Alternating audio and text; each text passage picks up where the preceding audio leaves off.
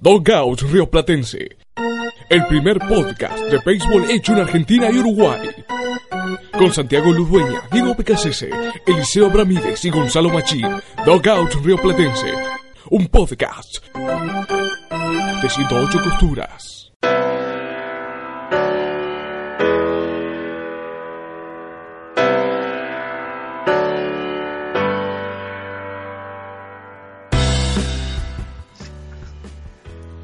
Bienvenidos a un nuevo episodio de Dogao Río Platense y un día regresamos luego de, varias semanas que por diversos motivos, eh, principalmente universitarios, eh, nuestro plantel quedó diezmado y, bueno, y recién ahora pudimos regresar a las grabaciones. Así que, dicho esto, procedemos a presentar al resto del staff.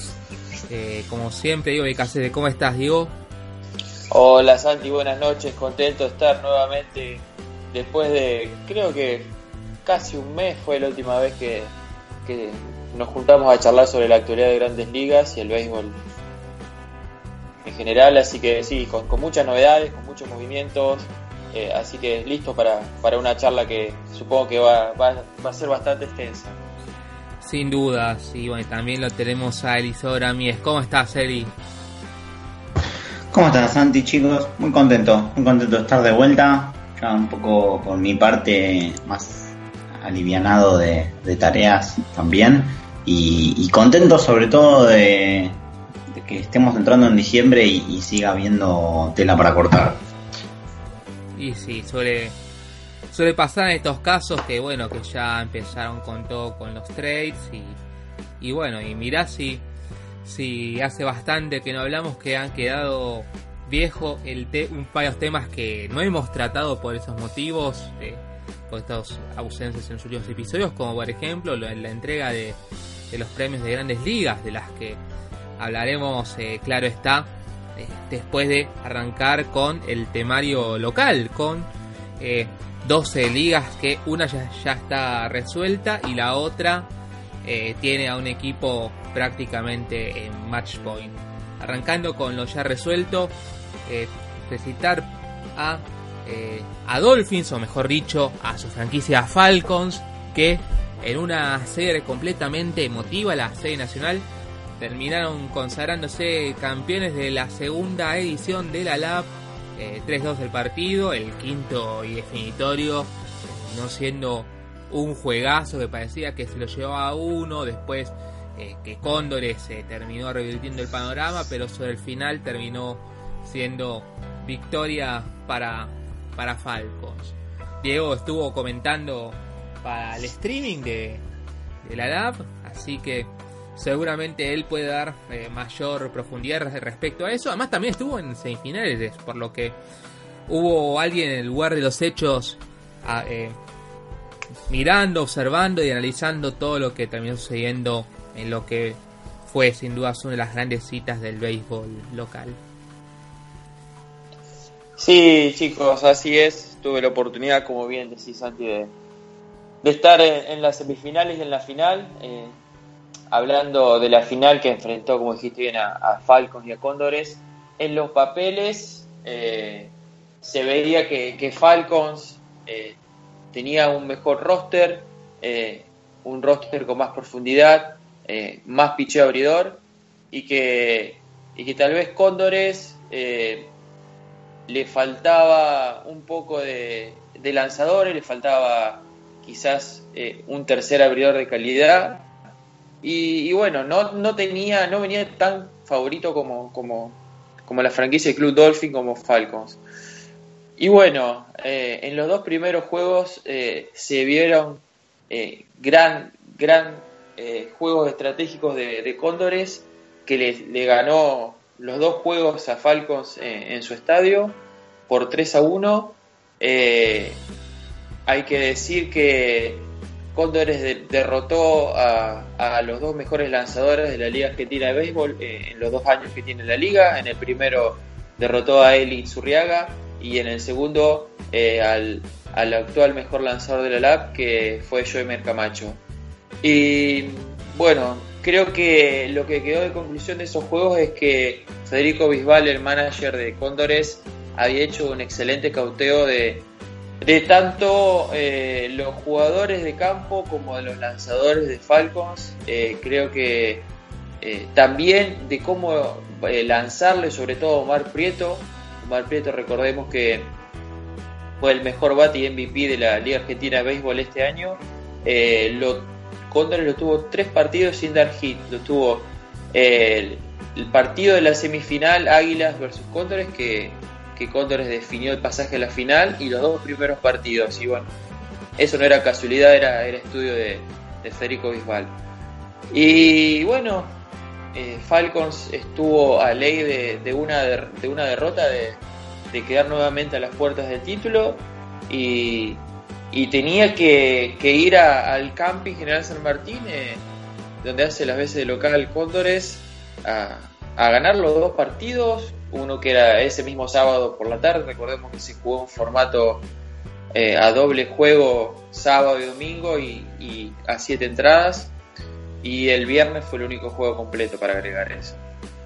Y bueno, eh, los bates de Falcon que, estaban muy apagados, en los primeros dos juegos despertaron con 11 carreras en, el juego de la tarde del sábado ese partido lo lanzó completo Federico Robles.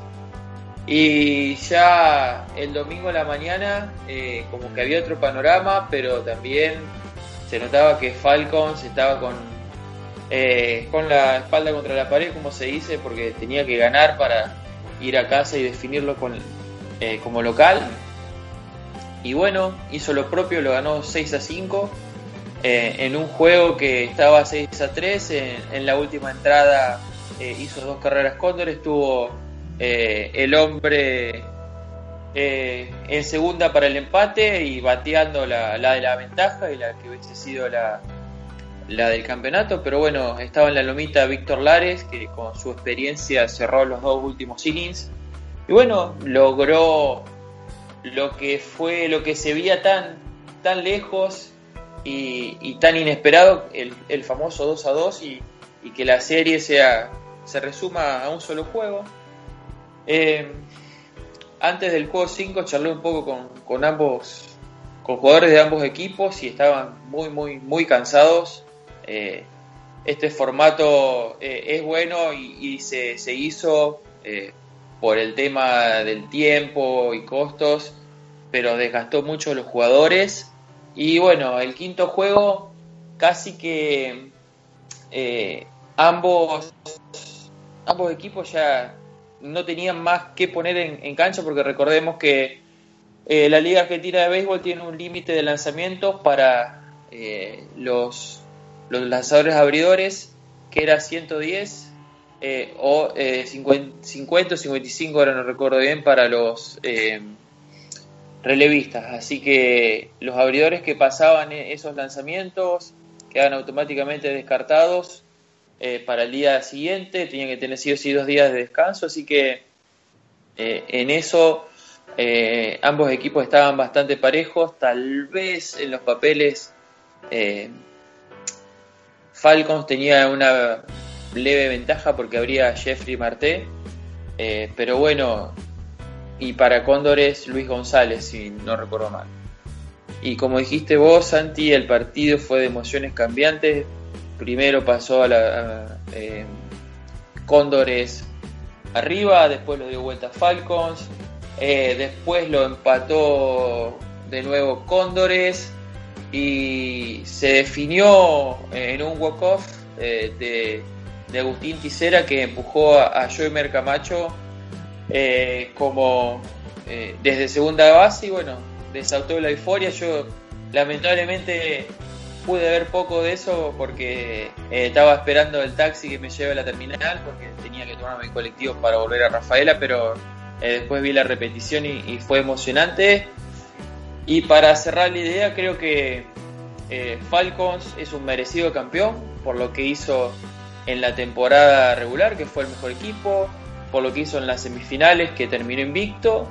Y bueno, eh, me parece que tiene doble mérito porque salió campeón siendo el favorito, pero con mucha adversidad. Eh, estando ley de un juego de, volver a ser subcampeones por segundo año consecutivo y creo que eh, tiene, tiene un buen roster más eh, los refuerzos que ya fueron anunciados para, para hacer un buen papel en la serie latinoamericana que se juega a fin de enero en Veracruz, México.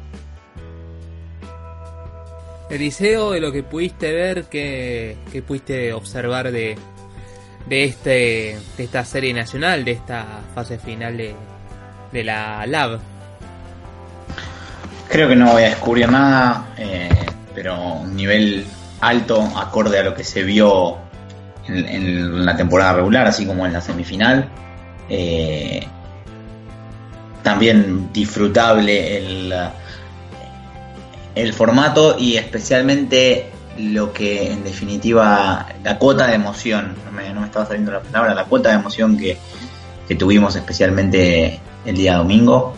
Eh, en definitiva, eh, eso no tiene que ver únicamente con el formato, sino también con dos muy buenos equipos que, que mostraron durante cinco juegos por qué habían llegado hasta esa instancia.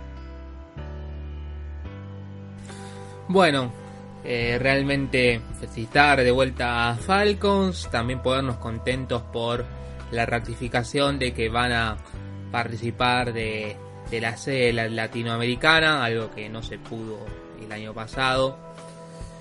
Y bueno, y pasamos del interior a lo metropolitano porque se disputó la, las primeras dos finales de eh, Vélez contra Daom en una jornada puro béisbol en Ezeiza porque también se ha disputado un torneo juvenil que tuvo también visita internacional de Brasil si no me equivoco. Así que bajo ese clima este fin de semana puro béisbol en el Estadio Nacional. Se han disputado los dos partidos de, la gran final de la Liga Metropolitana de Béisbol con los mismos eh, protagonistas eh, respecto al torneo de la primera mitad de año y también mismos protagonistas de, eh, el torneo anterior, el anterior, que se definió en marzo de este año.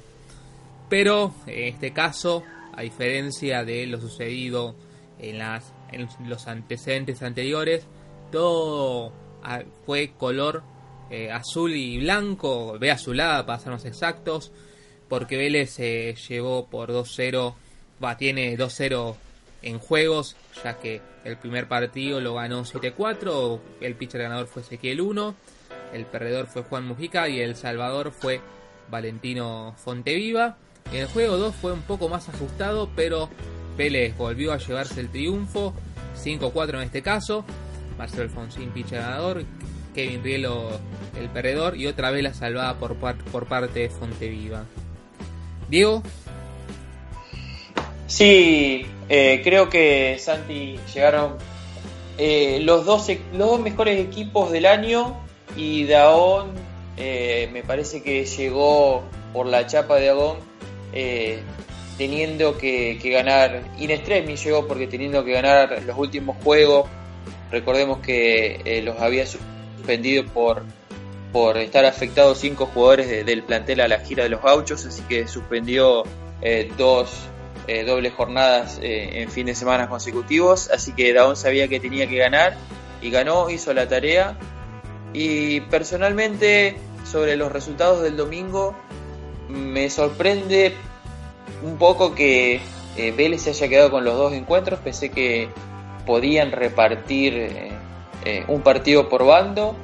pero bueno, el, el, béisbol es así. Yo en la semana estuve charlando un poco con Jay Bartelli, el manager de, de Vélez. intenté convencerlo que, que, que declare, diga algunas palabras para la previa, pero bueno, no quiso hablar y demás pero me dijo que, se sentían, o sea, como se dice off the record fuera de micrófono, me dijo que, se sentían muy confiados y que eh, eh, podían y sentían que esta vez se les podía dar, pero que, tenían mucho respeto con, con Dagón. Y bueno, eh, creo que el 2 a 0, cuando vi que, los dos partidos terminaron 2 a 0, enseguida me, me, me acordé lo que él me había dicho y todavía la serie le queda mucho. Me parece que eh, con el tema del parate por el Nacional de Béisbol que hay este fin de semana y el siguiente por la concentración de la selección nacional, eh, cuando se juegue nuevamente, que es el 22 de diciembre, creo que estos partidos van a quedar en el pasado, así que me parece que van a entrar ambos equipos con, con la cabeza nueva, pero bueno, Vélez sabiendo que si gana uno ya es campeón y bueno, y Dagón con la obligación de ganar los dos para que la serie vuelva al Estadio Nacional. Eliseo.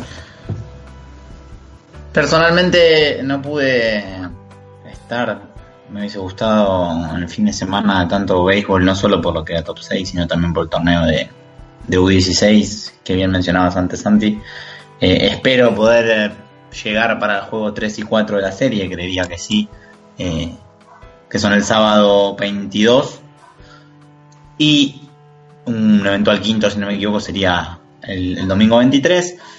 Eh, personalmente no, no pude ver entonces nada, nada de los partidos. Eh, me parece un dato no menor ver que Vélez terminó cerrando los dos juegos, eh, uno con una diferencia de tres carreras, el otro por la mínima, con, con un pitcher tan joven que justamente venía de estar fuera hasta la semana anterior, creo, hasta la semana pasada, mejor dicho, eh, em, que estaba en el premundial sub-18 en Panamá.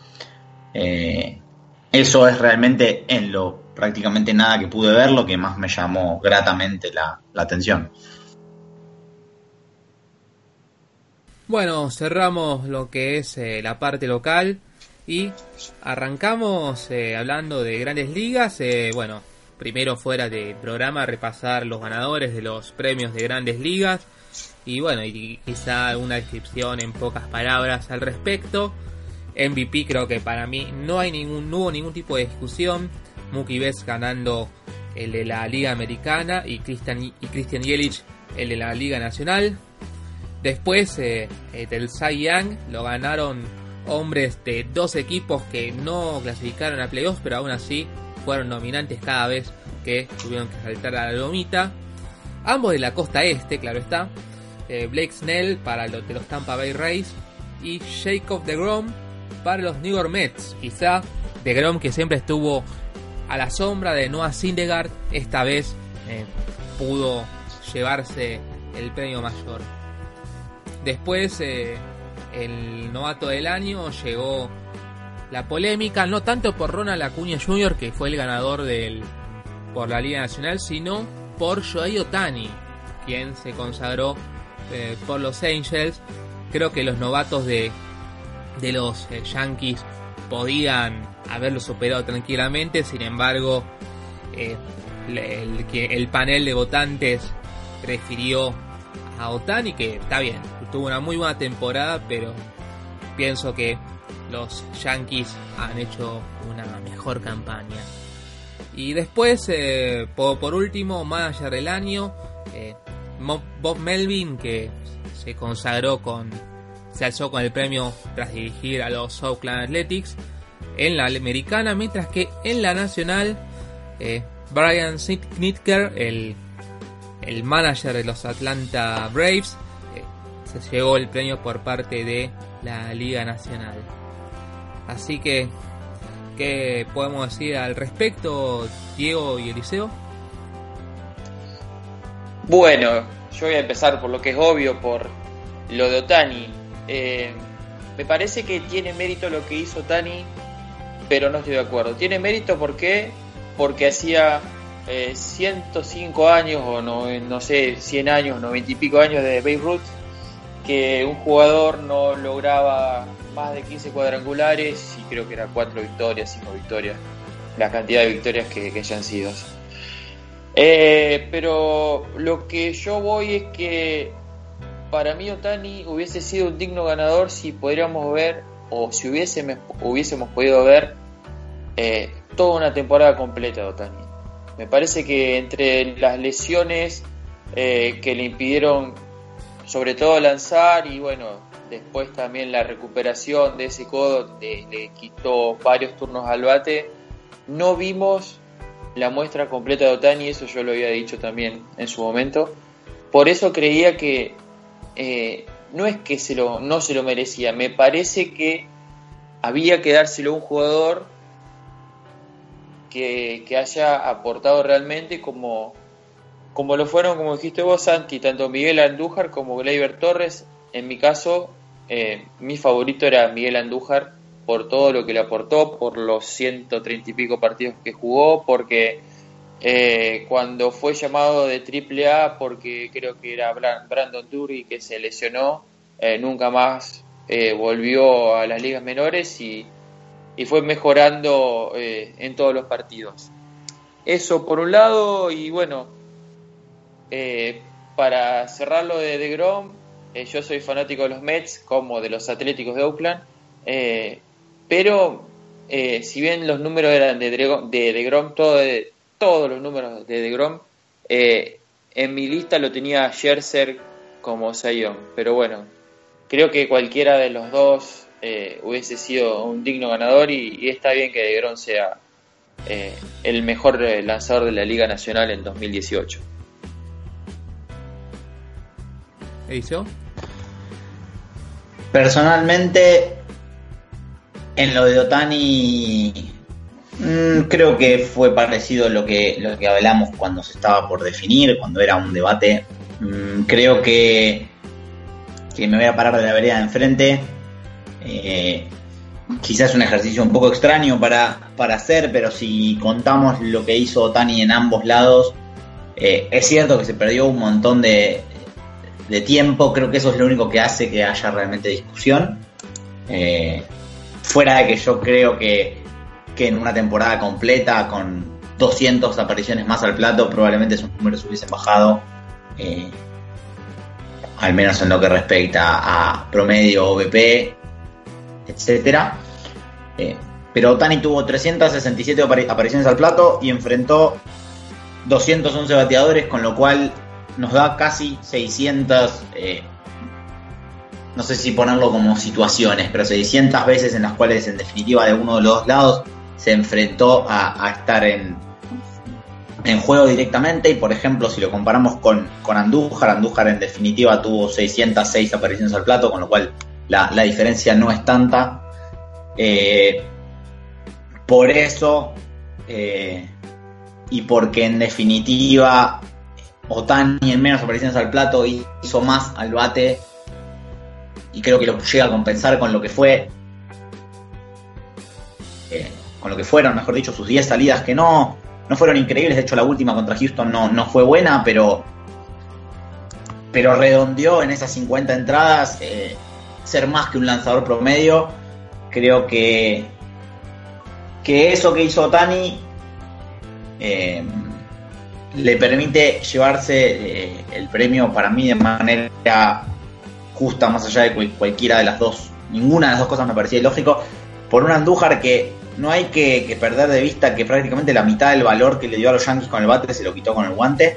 Hablamos de cómodamente el peor tercera base y creo que el peor defensa defensor eh, según varias métricas en la temporada. Eh, creo que si Andújar, posiblemente si Andújar, por ejemplo, comparándolo con el caso de JD Martínez, que se hablaba de, del hecho de, que en definitiva ser designado le había quitado la nominación al MVP estar entre los top 3 del MVP, de la americana, etcétera. Si Andújar hubiese sido bateador designado, muy probablemente hubiese ganado cómoda y justamente eh, el premio al, novato del año de la americana, pero realmente eh, se hizo mucho daño a él con el guante, le hizo en definitiva mucho daño a, los Yankees. Y, y, Otani, pese a perderse gran parte de la temporada, lo bueno, pero quizás no suficiente por, por, cantidad de partidos al bate, lo compensó con un eh, buen récord en su, su breve pasaje por, por la lomita. Eso en lo que es el novato de la americana, el novato de la nacional.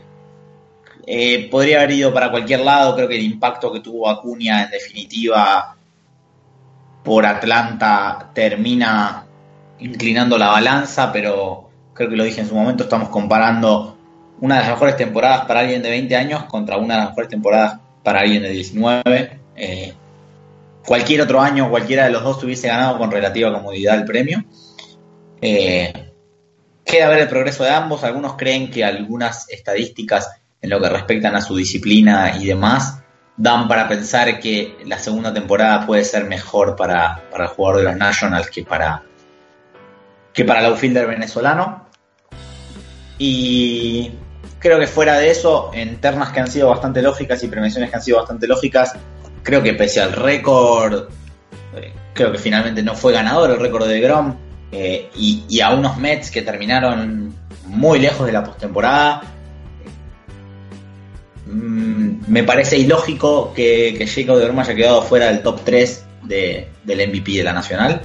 Eh, en definitiva, no olvidemos que, que la carrera del MVP hasta podríamos, no sé si bien entrado el mes de septiembre, pero al menos hasta el primero de septiembre, eh, no estaba nada claro. Se creía que, que, cualquier candidato eh, y que iba a pesar mucho que entrara a la postemporada, pero entre, por ejemplo, Javi Baez, Lorenzo Kane, Freddy Freeman, Paul Goldschmidt, eh, Nolan Arenado, y, y, creo que me olvido por lo menos dos o tres más. Iba a tener votos seguramente Ronald Acuña también.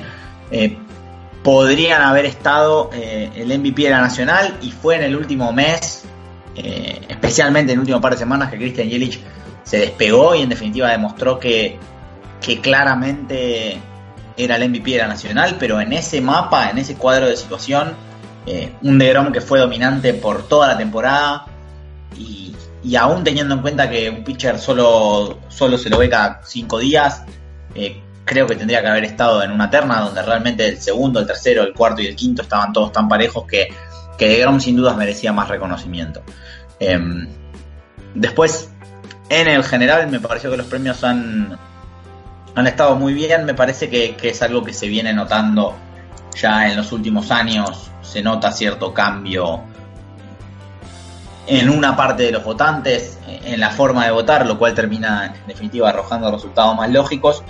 Eh, como es el caso, pese a lo que reniega mucha gente, de que Mike Trout haya estado en el top 3 del MVP de la americana, pese a que los Angels han terminado por debajo de 500. Eh, como es el hecho de que Grom se haya llevado el Cy Young con un récord perdedor, algo impensado hace, hace algunos años. Eh, solo había sucedido como un caso extraño con Félix Hernández cuando, lo, cuando, terminara con récord de 13 y 12, si no recuerdo mal, en el año 2010, cuando ganó el Cy en Seattle.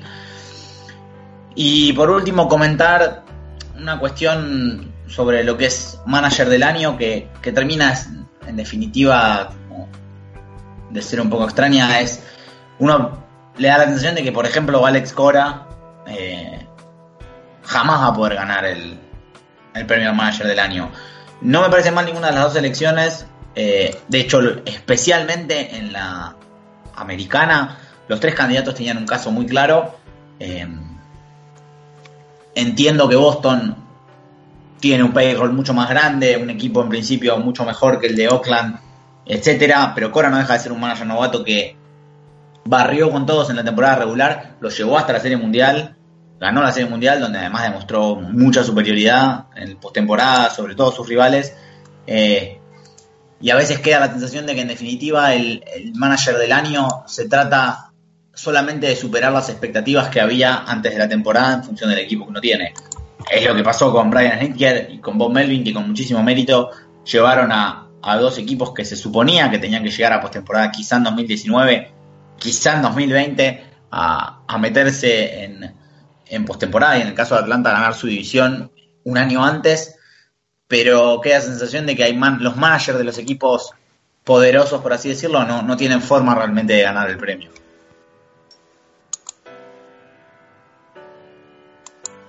Perfecto. Eh, ahora cambiamos de tema, salimos de lo que fue ese repaso de esa noticia que ya ha acumulado bastante polvo la de los premios de grandes ligas. Y vamos a algo más reciente como es Seattle desprendiéndose de una cantidad serial de jugadores. Que algo que me hizo acordar un poco a lo sucedido con los eh, Miami Marlins que eh, cambiaron su imagen esta semana casi como eh, desprendiéndose del último bastión de eh, lo de Jeffrey Loria, pero eh, se deshizo de James Paxton, Mike Zunino, Alex Colomé, Robinson Cano, Edwin Díaz y Jan Segura.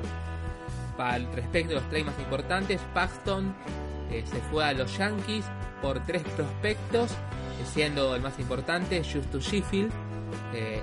Después, Cano y Díaz se fueron a los Mets eh, por tres prospectos, más Chase Bruce y Steve Schwarzak. Además de Cano y Díaz, también pagó 20 millones a la escuadra neoyorquina por, por ese combo. Y los Phillies adquirieron a Segura eh, y enviaron a Seattle a JP Crawford y a Carlos Santana. ¿Qué se puede decir al respecto de estos movimientos tan bruscos que ha tenido unos Mariners que eh, se mancaron sobre el final en lo que se refiere eh, la pelea por un boleto para la postemporada? Diego. Que Dipoto, después de tres años de buscar terminar con la sequía de postemporada de Seattle y de buscar reforzar y ganar, apretó el botón rojo de reconstrucción. Hace un rato leí un tweet muy interesante que decía que del roster de 25 que heredó Dipoto cuando fue nombrado gerente general eh, en septiembre, octubre de 2015, solamente quedan Félix Hernández y eh, Kai Seager en Seattle hoy en día. Eh, Dipoto, venimos hablando todas las temporadas que hizo muchos trades, eh, buscó mejorar el equipo en, todos los julios, intentando. Es más, creo que desde que está en Seattle eh, siempre tuvieron récord positivo, pero bueno, eh, creo que dijeron basta. Asimismo, con todos los cambios que hizo, tienen 121 eh, millones de dólares de, payroll. Así que me parece que se vienen años bastante oscuros para Seattle. Y quizás eh, con este tema del, tanking, el famoso tanking de perder partidos para acumular selecciones de draft, puedan rearmarse. Eh, pero esto no, no terminó. Tiene todavía un par de, de jugadores como Mike Leake, tal vez el mismo Kyle Seager. Yo creo que, eh, bueno, Félix Hernández no va a ir a ningún lado con su contrato, creo que de 25 27 millones. Creo que cualquier jugador eh, que no, eh, no esté con control del equipo, y hablo de control del equipo que, que cobre salario mínimo y que esté en la línea de arbitraje en sus primeros dos años, va a estar disponible para, para canje. Y bueno, vamos a ver cómo, cómo le funciona dentro de un par de años, si, si Poto puede ver su obra eh, en Seattle o, la verá en su casa porque en un par de años salió todo mal y, lo despidieron. ¿Eliseo? Sí, em, hace rato ya que se venía hablando de esta postura de Seattle, por lo cual no, no sorprende en definitiva hicieron un esfuerzo y un sacrificio grande para sacarse el, contrato creo que más importante, el que creo que además le, le pesaba en definitiva a Hipoto por la edad de Cano, la suspensión de Cano, eh, un contrato que tampoco había firmado él. Eh, hizo un sacrificio grande para sacarse de encima ese contrato, eh, parecía realmente lógico. incluso me parece lógica la estrategia de, de poner a Díaz con la intención de, poder deshacerse de, ese gasto que implicaba Eh, se hablaba de algunos equipos interesados, justamente un compañero de división, un rival de división, mejor dicho, de los Phillies, como son los Bravos. Eh, entre los interesados ese trade, también los Mets. Eh, me parece lógica la decisión porque si bien lo que hemos visto de Edwin Díaz ha sido increíble, eh, los, los relevistas queda claro que salvo los los que son muy buenos suelen tener temporadas volátiles. En definitiva, de cierta forma era un lujo que Seattle, si, si se va a reconstruir, un poco no se podía permitir tener, otro poco no le tenía sentido tener, porque si no tenés un equipo que pueda ganar juegos, ¿para qué querés tener un, un cerrador? Por más que alas de tu bullpen lo puedas usar de, de otras formas, eh, la realidad es que, que si no estás en posición de, pelear por los partidos, no es un lujo que no tiene sentido tener y, es mejor sacarle el mayor rédito posible cuando se pueda. Eh, por ese lado sí se entiende esa estrategia. Por otro lado, el cambio que hacen con, con Filadelfia da la sensación de, de, tener muy poco retorno para Seattle. Además de la típica idea que de cierta forma nos, entre comillas, quieren hacer creer los equipos que se están reconstruyendo, de que los prospectos son algo súper valorable cuando la realidad es que muchas veces uno mira los cambios en los cuales han, ido jugadores importantes de un equipo a otro y ha habido prospectos en el medio y, muchas veces terminan muy por debajo de las expectativas. Es lógico, no todos llegan, no todos llegan a ese nivel, pero los equipos cuando se están reconstruyendo de cierta forma eh, nos están como queriendo vender que esos prospectos que están trayendo eh, son sin dudas un futuro superador y etcétera, y en definitiva lo que suelen ser es un recorte de gastos. Porque Justus Sheffield, el prospecto principal, por ejemplo, que llega en el trade de Jean Paxton, llega con muchas dudas eh, en lo que es el control. Es, es, alguien con muchos problemas de control. Queda ver, por supuesto, si se pueden trabajar. Está lleno de lanzadores que tenían a su edad y ya en grandes ligas problemas de control y que terminan mejorando eh, a niveles increíbles. Caso Randy Johnson, por, citar uno que es justamente bien conocido para Seattle. Pero mm, creo que parecido a los Marlins, en algunos casos ha sacado poco retorno. En el trade de los Phillies, eh, personalmente me gusta JP Crawford. Eh, creo que, a futuro puede ser un, un muy buen shortstop en grandes ligas. Me gusta, o mejor dicho, es un buen jugador el Carlos Santana en su mejor momento. Lo que parece evidente es que los Phillies ya daban por hecho que Santana no iba a volver a su mejor momento, que era tiempo de dejarle la primera base a Rick Hoskins. Eh, pero se entiende el descontento que parece haber en Seattle con el hecho de haberse tragado ese contrato de Santana, que, es una carga similar a la de Cano, pero por menos tiempo, son dos temporadas. Eh, así que en definitiva, la sensación es que últimamente los equipos que se ponen en la posición de Seattle empiezan a vender eh, todo lo que tienen por adelante, terminan realmente recibiendo menos de lo que podrían recibir, lógicamente, porque todo el mundo sabe que estás desesperado vendiendo. Con lo cual, un poco a veces la idea de reconstrucción queda atrás y uno siente que es sencillamente eso, recortar gastos, aunque implique poner un equipo muy malo en el campo, como le hemos visto, por ejemplo, a Baltimore o a los Marlins. Chicos, hoy leía un artículo de eh, eh Nightingale en USA Today sobre el cambio de los Mets y eh, Seattle.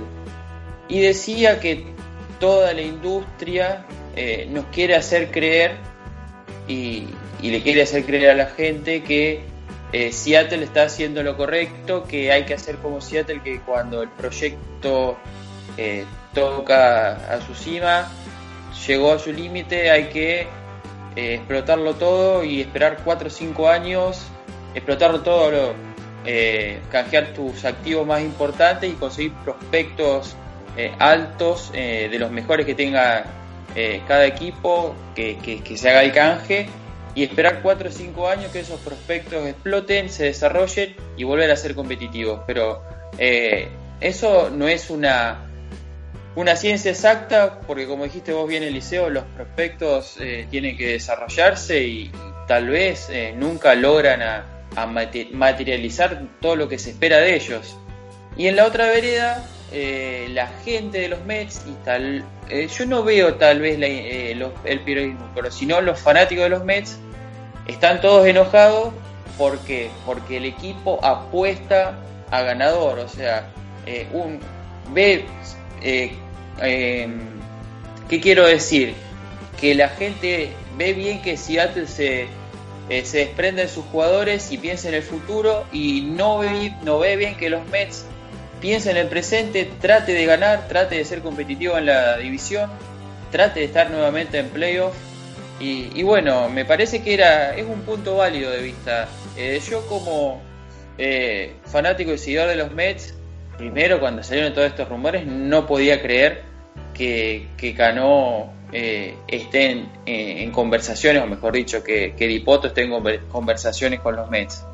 después, cuando vi que la cosa era seria, me parece que acá el problema no son los prospectos, ni Justin Dunn, eh, una selección de primera ronda del 2016 que actualmente están en doble A con problemas de control y con un era de más de cuatro y tampoco eh, Jared eh, que fue la primera selección eh, de este año en el draft, que es un chico que salió de, de secundaria que tiene 18, 19 años, que le falta muchísimo por, por recorrer, tal vez 3, 4 años.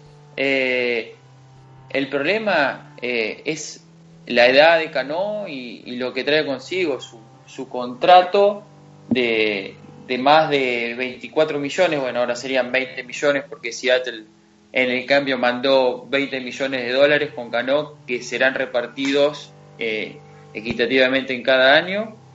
Pero el problema es ese, el contrato de Cano que ata a la franquicia por 5 años a un jugador que, va a jugar su último partido con los Mets con más de 40 años de edad y, el gran interrogante que queda por resolverse en esta temporada y los años que vienen es eh, cómo jugará Cano o si Cano jugaba con, alguna sustancia prohibida, eh, cómo afectará su rendimiento, si bajará su rendimiento, si seguirá igual y demás. Me parece que, el tema de los prospectos, eh, creo que eh, los Mets, eh, no sé si se podían dar el lujo, pero tampoco eran los super prospectos, los, que yo, por ejemplo, los Noah Syndergaard o los Steven Matz, que tenían los Mets preparados para salir. A ambos jugadores, a Dom le faltaban dos años por lo menos para llegar y a Kelenich eh, le faltaban por lo menos tres o cuatro. Perfecto, no solamente son las únicas noticias respecto a movimientos que, que hubo durante esta, este inicio de off-season. Bueno, Steve Pierce va a continuar jugando con los Red Sox ya que renovó por un año y 6 millones de dólares aproximadamente. Diego. Yo creo que eh, le convenía al jugador y me parece que a Boston también le cayó muy bien su presencia, tanto en el, en el line-up como en el clubhouse. Eh, creo que es un merecido premio para Pierce que llegó eh, muy calladito a Boston y terminó siendo el MVP de, de la Serie Mundial y le brinda eh, un bate poder, la alternativa de un bate derecho ante los lanzadores zurdos a Alex Cora y mucha experiencia. Con 35 años tiene mucha experiencia y conoce la división este eh, de arriba abajo. Eliseo. Poco para agregar, en definitiva, un, matrimonio, por así decirlo, que, funcionó de mil maravillas. y no hay realmente un motivo para, por ninguno de los dos lados para no seguir por, el mismo lado. Eh, seguirá el, el platón entre Steve Pierce y, y Mitch Morland seguramente. Eh, quizá Pierce podría haber ido a buscar algún contrato multianual, tampoco muy largo, dos o tres temporadas, a algún otro equipo sin mayores pretensiones que quisiera dar un rol más grande, pero, pero desde lo deportivo una decisión más que lógica.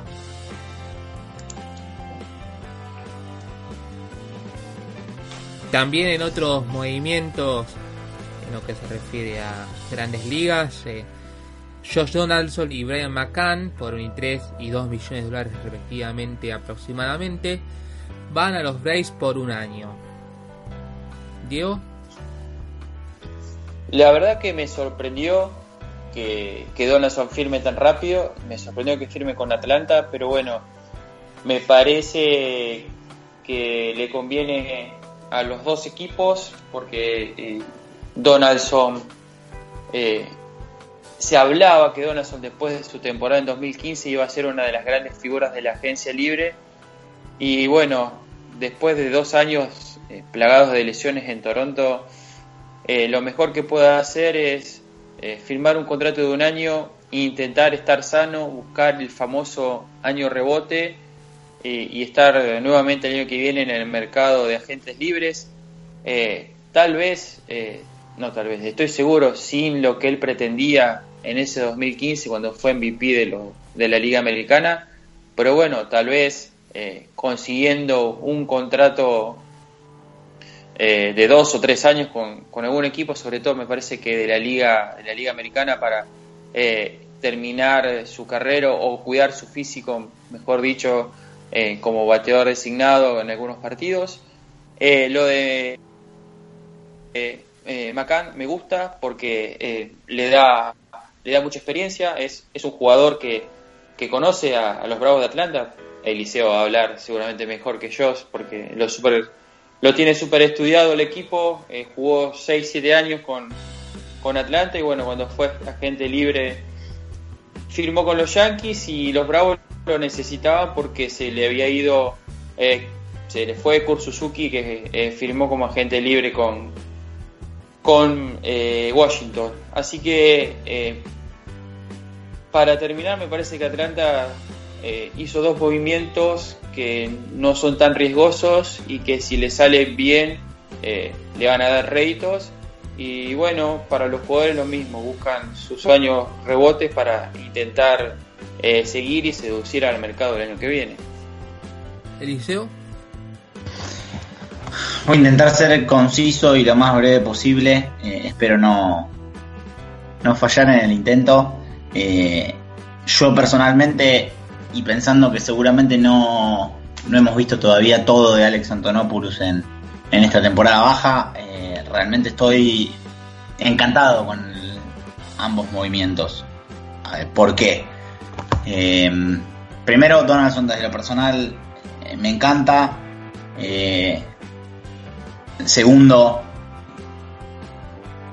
Atlanta tenía el dinero para, para pagar y de hecho sigue teniendo, sacando los 23 millones de Donaldson, sigue teniendo dinero. Tenía el dinero para poner en alguien para una temporada Atlanta tiene en tercera base a Johan Camargo, que mostró que, es un titular, es un buen jugador, que puede jugar de tercera, puede jugar de, de shortstop, incluso puede jugar de left.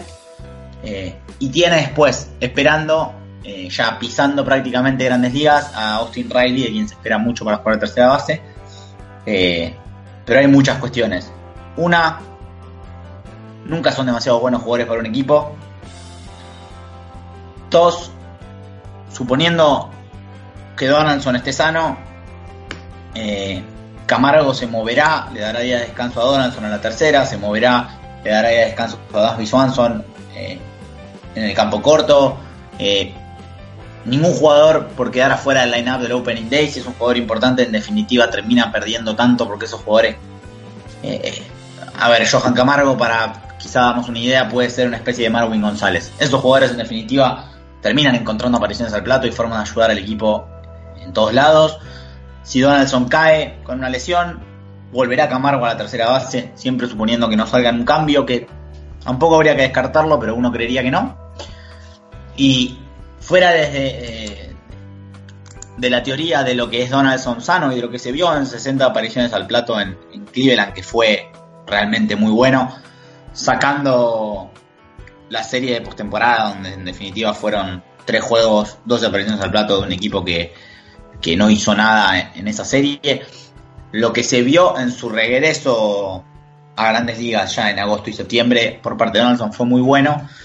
Y lo que me pasó a mí personalmente es, eh, fui a mirar las estadísticas, yo tenía la idea de que Donaldson se había perdido prácticamente todo 2018 y todo 2017 eh, sin embargo, en 2017, perdón, sin embargo, en 2017 se perdió 50 juegos, que no es tampoco un número despreciable, pero jugó 113 juegos, tuvo casi 500 apariciones al plato, batió más de 30 cuadrangulares, recibió votos para el, para el MVP, estuvo quizás un poco por debajo de sus números normales en eh, promedio de bateo, porcentaje de envasarse, pero no estuvo tan lejos de su forma ni de la del año de MVP 2015, ni la de 2016 donde terminó cuarto en la votación para el más valioso de la americana.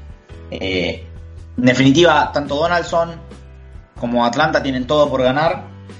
Eh, lo único que sorprende en el caso de Donaldson de haber firmado por un año es que se supone que en la clase de agencia libre del año que viene puede haber terceras bases como Anthony Rendón y Nolan Arenado, donde claramente Donaldson terminaría prácticamente sin importar qué temporada haga en Atlanta o qué temporada haga ninguno de los tres. Eh, terminaría seguramente viendo menos dinero que ambos porque son más jóvenes, porque Arenado es posiblemente el mejor tercera de grandes ligas y porque Anthony Rendón es posiblemente el jugador más eh, subestimado eh, en toda la liga. Por el lado de Ryan McCann, se fue Kurt Suzuki, eh, renovó Tyler Flowers, Brian McCann llega por dos años, Brian McCann estuvo desde su debut en grandes ligas y, por nueve temporadas en los Bravos, donde fue a, seis juegos de estrella consecutivos y uno más en su última temporada. Brian McCann ya no batea lo que bateaba hace años, pero recordemos que los Bravos tienen una rotación que hoy por hoy no está del todo clara cómo va a ser en Opening Day, porque pasaron muchísimos lanzadores, eh, abridores trabajando como relevos, eh, relevos que subieron a mitad de temporada y se lesionaron, relevos que subieron en agosto y, lo hicieron bien y terminaron con un lugar en roster de postemporada. Eh, está repleto de brazos jóvenes Atlanta y que lo lleven Brian McCann y Tyler Flowers eh, va a ser muy bueno para, esa rotación. creo que no se ha escuchado nunca un lanzador que haya trabajado con Brian McCann que no hable primero de, de lo bien que juega la defensa en el catcher desde el vamos pero aparte de, cómo los, ha ido llevando. De hecho, el otro día, de casualidad, eh, apareció un tweet de Colin McHugh, el lanzador de, los Astros, que era algo así como decía los 10 mejores eh, compañeros que tuviste y empieza como en chiste en los primeros 9 a poner que, que no se puede elegir a nadie, que todos son distintos, termina diciendo Brian McCann, el mejor es Brian McCann. Eh, eso es lo que busca Atlanta. Brian, McCann busca de cierta forma volver a casa y, tratar de ayudar a un equipo que, con un par de movimientos más intentará repetir y por qué no dar un paso más en, lo que es la Liga Nacional. Eh, vuelvo a lo que decía primero, estoy encantado y en definitiva es porque Atlanta tiene un buen número de prospectos, tiene por ejemplo más lanzadores de los que entre comillas va a necesitar, eh, ninguno descollante, pero todos estos eh, chicos jóvenes de 20, 21, 22 años. Eh, creo que podemos nombrar más de 10. Eh, difícilmente todos van a terminar en el equipo de Grande Liga, difícilmente todos se van a poder hacer un lugar en el corto o mediano plazo en Atlanta. Con lo cual se especula, siempre que hay alguna figura que se, que se puede llegar a cambiar, se especula con que Atlanta puede ser un equipo interesado y un equipo de los que tiene cosas para dar realmente. pero hasta ahora ha firmado dos buenos jugadores eh, Donaldson Sano eh, es más que un buen jugador, eh, es un, gran jugador, sin dejar ir un solo prospecto. con lo cual, no descartaría, yo creo que movimientos en la agencia libre, en lo grande, no va a haber, no pensaría en Harper, Machado, etcétera. Pero se especula con algunos lanzadores abridores importantes que pueden ser movidos, como es el caso de, de Cory Kluber, si efectivamente eso empieza a cobrar más fuerza, no sería raro ver a Atlanta poniendo una, buena oferta si, si, está interesado. Creo que Atlanta tiene todavía con qué hacer más movimientos en la agencia baja, veremos, en la temporada baja, perdón, veremos cuando lleguen la semana que viene las, las reuniones de invierno. Bueno, y por último nos queda repasar las incorporaciones que han tenido los Washington Nationals. Eh, tenemos a Ian Gómez que eh, y también a Kurt Suzuki, ambos que pasan a la escuadra de la capital estadounidense. Diego. Sí, la verdad que me gustó mucho lo de lo del brasileño Ian Gómez. Eh, Washington estaba sin, sin catcher y bueno, suma instantáneamente en Gomes y, Suzuki dos muy buenos jugadores a la defensiva, eh, no tanto a la ofensiva, pero me parece que eh, están más que bien cubiertos en esa posición. El brasileño, si no leí mal, eh, tiene un, contrato bastante favorable porque firmó una extensión con Cleveland el año pasado o hace dos años. Y tiene eh, teóricamente Washington tendría tres años de control más sobre Gomes.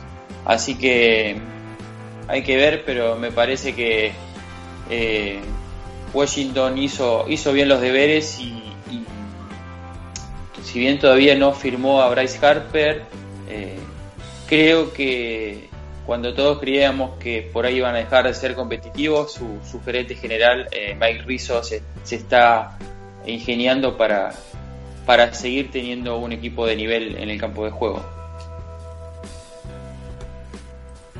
Sin dudas, perdón, sin dudas dos eh, adiciones interesantes para Washington. Eh, agrego, lo Gómez tiene efectivamente tres años de contrato, va a cobrar 7 millones en 2019, 9 millones en 2020 y en 2021 con 33 años va a cobrar 11 millones. Eh, en la temporada 2018 siempre compartiendo tareas, pero siendo el, el, catcher principal y el que más eh, turnos al bate tomaba también. Tuvo una temporada bateando para el, para el promedio de la liga, un poco por encima después de un par de temporadas flojas. Eh, de hecho, eh, cabe comentarlo, si bien no, siempre implica un mejor rendimiento, volvió a, perdón, fue elegido por primera vez para el Juego de las Estrellas eh, en esta temporada que terminó. Y un catcher que batea para el promedio y, te puede dar un buen trabajo detrás del plato es, mucho para la liga, realmente es, por motivos más que lógicos, una de las posiciones donde menos bateadores se suelen encontrar. Y, y Suzuki se va de Atlanta, tuvo buenas temporadas, tuvo un buen trabajo incluso como pinch hitter mismo en la postemporada. Eh, y parece interesante, Washington por ahora se ha movido por lo bajo, de hecho creo que uno de los primeros trades que hubo cuando terminó la, la temporada, que, no lo comentamos, eh, que fue realmente muy bajo perfil, fue la llegada de Ryan Berklow, eh, relevista de, de los Miami Marlins en un cambio silencioso, sin mucho ruido, eh, pero que es un otro jugador que va a ayudar a lo que decía Diego, a, que Washington intente mantenerse competitivo. Bueno, ya no hay nada más que agregar en este episodio de regreso de Dogau Río Platense. Realmente un gusto volver a, a estar acá con este podcast. Así que Muchas gracias, Diego, por estar. Hasta la próxima, Santi. Un abrazo, Liceo, y nos encontramos pronto. Abrazo grande, Liceo. Un abrazo, chicos, y nos estaremos encontrando más pronto que, la última vez. Esperemos que así sea. Entonces, en nombre de mis compañeros Diego de Casese y Liceo Gramíguez, y también mandándole un gran abrazo a Gonzalo Machín, que hoy no pudo estar, se despide Santi Tueña. Muchas gracias y nos encontramos en la próxima entrada.